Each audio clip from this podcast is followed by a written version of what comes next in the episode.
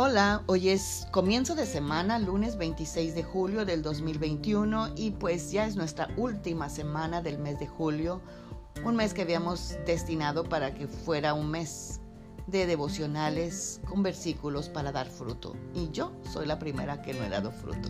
Pero hoy aquí estoy nuevamente con ustedes y nuestro versículo de hoy es Juan 15, 5 que nos dice, yo soy la vid y ustedes son las ramas. El que está unido a mí, como yo estoy unido a Él, dará mucho fruto. Si estás separado de mí, no puedes hacer nada. Déjame te lo leo parafraseado. Dice, yo Jesús soy la vid y ustedes son las ramas. Si tú estás unido a mí, que soy Jesús, como yo estoy unido a mi Padre Dios, van a llevar mucho fruto. Pero si estás separado de Jesús, no vas a poder hacer nada.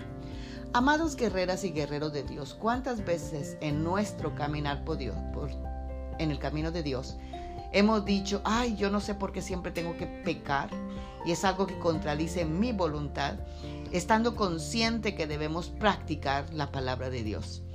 Yo sé que tengo que ser paciente, sé que tengo que ser tolerante con los demás, pero soy incapaz de hacerlo. No puedo llevarme bien con las personas, aún ni con mi marido, con mis hijos, cuanto a las personas que más quiero. Y no puedo ser tolerante. Muchas veces pierdo la paciencia, no tengo paz ni felicidad en mi corazón, mucho menos con los de mi casa, y siempre ando intranquila, angustiada, preocupada y pierdo la paz. Amadas guerreras y guerreros, nosotros, por nosotros mismos, nunca lograremos lo que Dios manda. Por eso este versículo nos dice que nosotros sin Él no podemos hacer nada. Al analizar este versículo, Jesucristo nos dice que es muy importante que mantengamos una relación estrecha con Dios. El Señor nos compara con las ramas y Él es la vid. Nuestra relación con el Señor es como la relación entre las ramas y la vid. Lejos de la vid, las ramas no tienen sustento, se marchitan y luego mueren.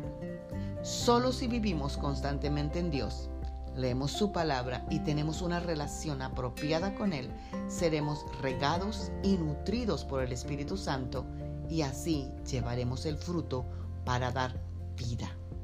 Por el contrario, si permanecemos alejados de Dios, si nos aferramos al mundo y vivimos en el placer de la carne y los beneficios materiales y en raras ocasiones leemos la palabra, en raras ocasiones oramos, en raras ocasiones vamos a, la iglesia a oír la palabra de Dios, entonces nuestra relación con Dios no es adecuada, ni obrará el Espíritu Santo en nosotros para dar fruto.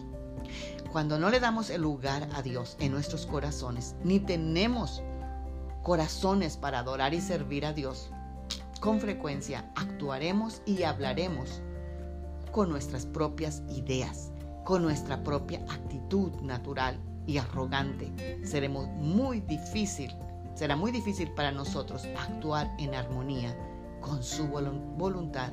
Mucho menos podemos seguir el camino de Dios y perderemos nuestra alegría, nuestro gozo, nuestra paz en nuestros corazones.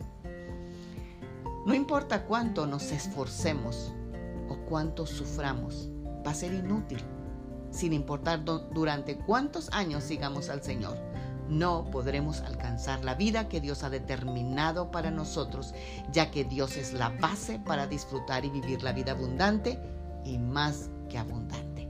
Oremos esta mañana y apeguémonos a la vida verdadera. Padre, en el nombre de Jesús te doy gracias, Señor, porque a pesar de que tú siempre eres fiel y nosotros te fallamos, Señor, tú siempre estás ahí para socorrernos, para ayudarnos, para sustentarnos y para que volvamos a tus caminos. Gracias, Señor, por esta nueva semana que tú nos das.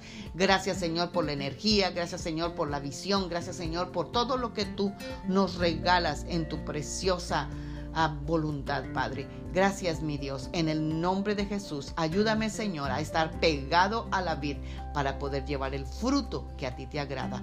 En el nombre de Jesús. Amén. Tengan una semana maravillosa. Magda.